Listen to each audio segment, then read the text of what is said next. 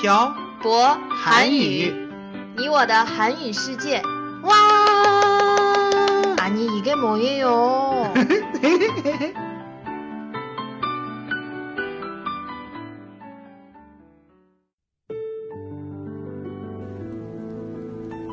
“跟朴博学韩语”，请在淘宝搜索店铺“朴博韩语”查看课程详情。欢迎大家一起来学习。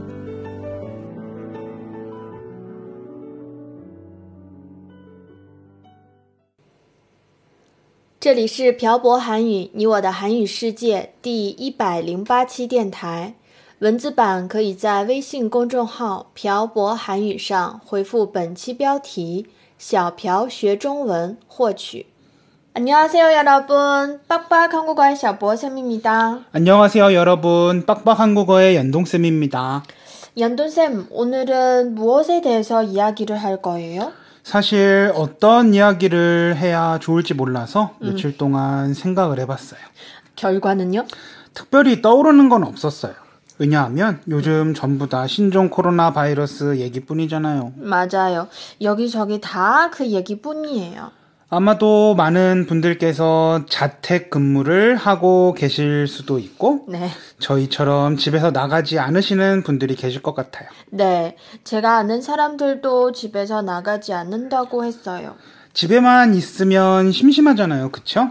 사실 저도 밖에 못 나가서 너무 심심해요. 그래서 어떤 내용으로 얘기를 하면 좋을까 생각한 결과 요즘만큼 공부하기 좋은 때가 없을 것 같다는 생각이 들었어요. 하긴 맞아요.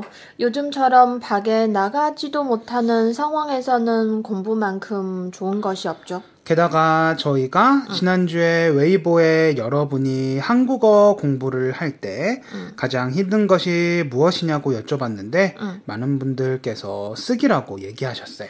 오늘은 한국어 쓰기에 대해서 이야기를 하는 거예요? 쓰기만 얘기하면 내용이 길지 않아서 어떻게 할까 생각을 하다가 좋은 생각이 하나 떠올랐어요. 어떤 생각이에요? 제가 처음 중국에 와서 중국어를 공부했던 방법을 여러분께 공유하려고 해요. 나쁘지 않은 것 같네요. 그러면 제가 중국에 와서 중국어를 배울 때 경험했던 것과 방법에 대해서 이야기를 해볼까요? 네, 그래요. 일단 저는 중국에 와서 처음으로 중국어를 배웠어요.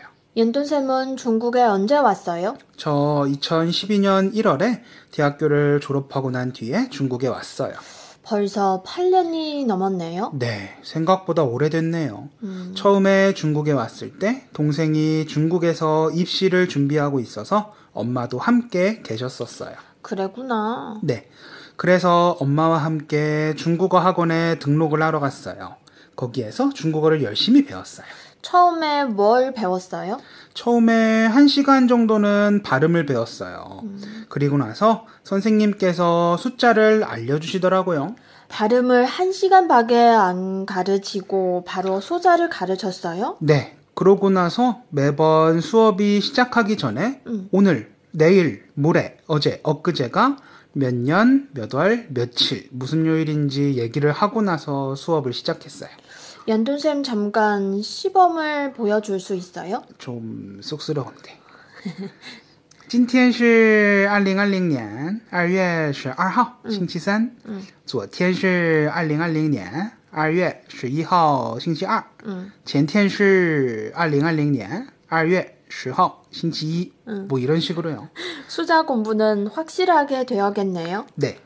이 학원에서 두 달 정도 공부를 한 뒤에 북경 어원대학교에 등록을 했어요. 북경 오더구에 있는 학교 맞죠? 저도 오더구에서 일을 했었어요. 네, 오도구에 있는 학교 맞아요. 어원대학교 어학당 초급반에 들어갔는데 생각보다 배우는 것이 많지 않아서 처음 2, 3주 동안은 공부를 열심히 하지 않았어요. 그렇게 시간을 보내다 보니 시간이 너무 아까운 거예요.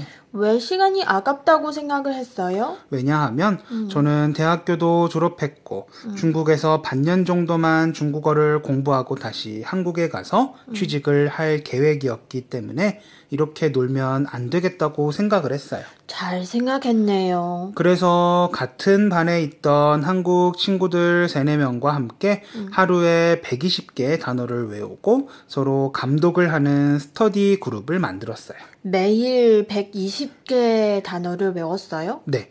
사실 중국어는 문법이 어렵지 않아서 단어를 많이 외우면 말할 수 있는 문장의 수가 많아져요.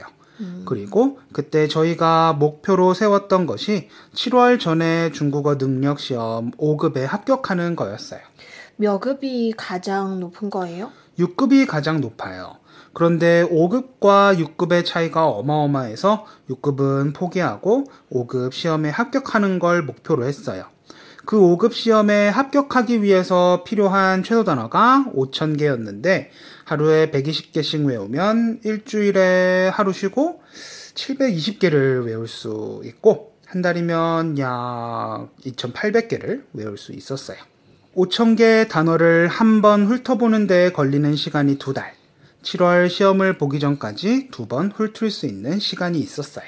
그러면 진짜 매일 120개를 외웠어요? 네. 12시에 학교 수업이 끝난 뒤에 밥을 먹고 1시부터 7시까지 매일매일 단어를 외우는 거예요. 그리고 7시에 스터디 그룹원들끼리 모여서 단어와 병음, 성조를 받아쓰기 했어요. 그리고 틀린 개수만큼 오마오를 낸 뒤에 한 달에 한 번씩 그 돈을 가지고 회식을 했어요. 연도쌤 돈을 많이 냈어요? 그럴 리가요. 일주일에 3원도 안 냈어요. 와, 연도쌤 공부를 진짜 열심히 했나 보네요. 그리고 이때 한국어를 전공하는 대학생들과 함께 일주일에 두세 번씩 만나서 서로 발음도 교정해주고 자신이 쓴 일기나 장문을 상대방에게 고쳐달라고도 했었어요. 하루에 단어도 120개씩 외워야 하고 중국인 친구들도 만나야 하고 참 바쁘게 보냈을 것 같아요. 네, 그때는 하루가 너무 짧았어요. 그리고 도서관에 매점이 있었는데 거기 주인 아들과 함께 이야기를 많이 했었어요. 아들이 몇 살이었어요? 그때 당시 초등학교 1학년이었어요. 초등학교 1학년하고 무슨 얘기를 해요? 그냥 외운 단어랑 학교에서 배운 거 써먹는 거죠. 그렇지 않으면 금방 까먹으니까요. 맞아요. 외운 단어를 사용하지 않으면 금방 까먹어요. 그렇게 시간을 보낸 뒤에 시험에 통과를 하고 석사 공부를 하기 전 방학 때 집에 텔레비전을 켜놓고 살았어요. 텔레비전에서 뭘 봤어요? 특별하게 보는 건 없었어요. 그냥 틀어놓고 귀에 들리는 거 따라 했어요.